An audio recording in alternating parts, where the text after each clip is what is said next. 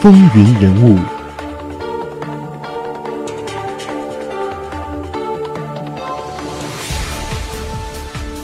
听众朋友们，大家好，我是华丽。在本节目当中，我将邀您与我一同走进那些曾经看风云际会、指点江山的人们，看他们背后的时代。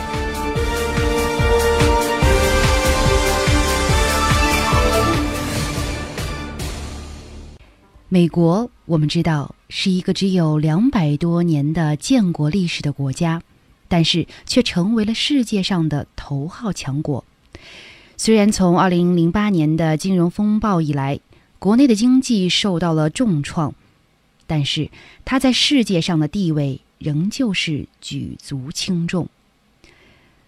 对于世界各地的事物呢，也是颇具影响力。尽管近些年来新兴经济体国家在世界舞台上扮演的角色日益加重，但是美国依然是无论。单极还是多极世界中毫无疑问的一极。在过去的两百三十五年建国史上，是怎样一群人见证了美国的从无到有、从弱到强，美国的兴衰、荣辱、跌宕起伏呢？那就让我们一起来回顾一下。美国的历届总统，以及在他们的带领和影响下，美国的政治经济的发展脉络。好，首先让我们来粗粗的了解一下和美国总统有关的一些情况。美利坚合众国总统是美利坚合众国的国家元首和政府首脑。同时，也是美国行政部门的最高领袖和三军统帅。美国总统一职根据1788年通过的美国宪法而设立，第一任总统于1789年上任。美国总统每届任期是四年。美国宪法第二十二修正案规定，任何人。不能被选为总统多于两次，也不能曾担任总统或执行总统职责多于两年后再次选为总统多于一次。美国总统的权力和影响是相当之大。那传统上呢，美国的总统如果是男性的话，那他的夫人呢就被称为第一夫人。那他的家庭呢，就被称为第一家庭。美国建国两百多年以来，前四十三任总统都是白人男性。那第四十四任总统巴拉克·奥巴马是第一位黑人男性。根据美利坚合众国宪法的第二条第一款规定呢，总统是必须年满三十五岁，居住在美国是十四年以上，同时呢，他也一定要是自然出生的美国公民，或者说是在宪法通过时为美国公民。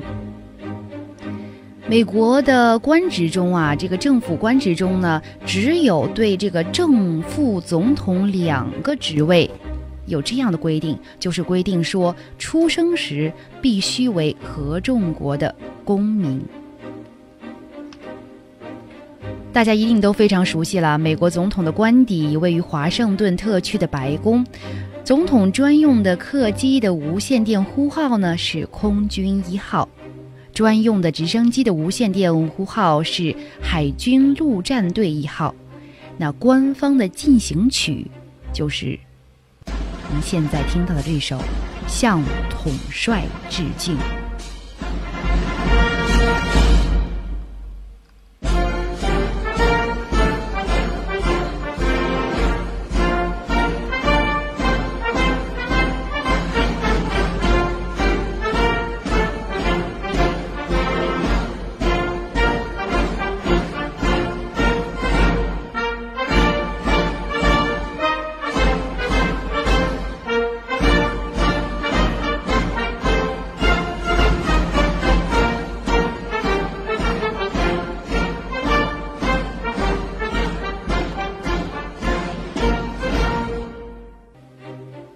接下来我们再看一看总统啊在职权上有什么样的规定。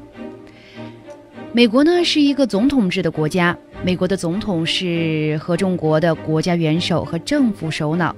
那在美国宪法的第二条规定，第一条第七款也同样作出规定，总统能够影响立法权。那总统呢，在立法、司法和外交方面都有他独特的权利。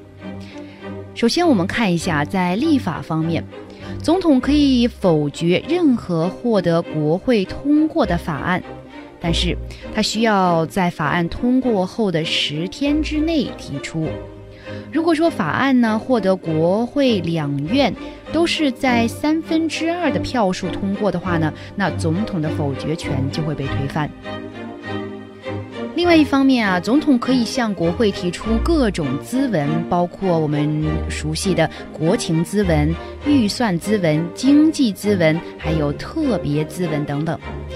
建议他认为必须的立法，那这也是总统影响立法的一个重要手段。此外呢，总统还享有委托立法权。根据这样呢，总统不仅有权在原有的行政体制内呢进行某些改组，而且有权设立新的机构。总统啊，他有权任命这个最高的司法官员。那接下来我们就看一下司法方面，他有权任命最高的司法官员，那也可以提名任命联邦法官，包括最高法院法官在内。但是呢，必须要获得参议院的认可才可以。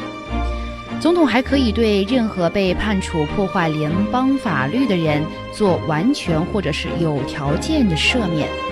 总统是拥有联邦罪名的赦免权的。那如果说该罪名是州法确立的话呢，那赦免权就归属于州长。在外交方面，总统是负责处理对外关系的主要官员。在参议院认可的情况下呢，他可以任命驻外大使、公使、领事，接见国外大使及公务人员。总统是有权与外国缔结条约的，但是必须经过参议院三分之二多数票的批准。而总统与外国签订的一切行政协定呢，是不需要参议院同意的。所以啊，总统往往会以签订行政协议来代替缔结条约。那说了这么多关于总统的情况呢，大家一定非常关注这个选举方式了。好，那我们稍事休息一下，回来之后我们看一看这个选举方式具体是怎么说的。